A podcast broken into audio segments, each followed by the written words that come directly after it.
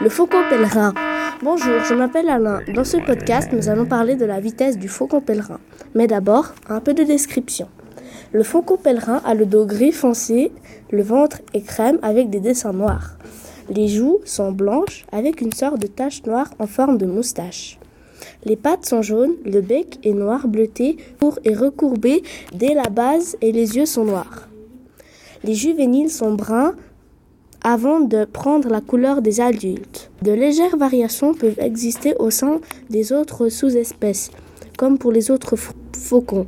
La femelle est, plus grande et plus lourde que, que le mâle, parfois de 30%, ce qui est énorme. De plus, on parle souvent des mâles comme étant tircelets. Les narines de l'animal sont également dotées de sortes de déflecteurs de cônes irréguliers, un, peu comme l'entrée des réacteurs d'avion, qui lui permettent de respirer pendant ses piquets. Maintenant, passons à la vitesse. Est-ce que le faucon pèlerin est-il l'un des oiseaux les plus rapides du monde? Oui, en vol précisément.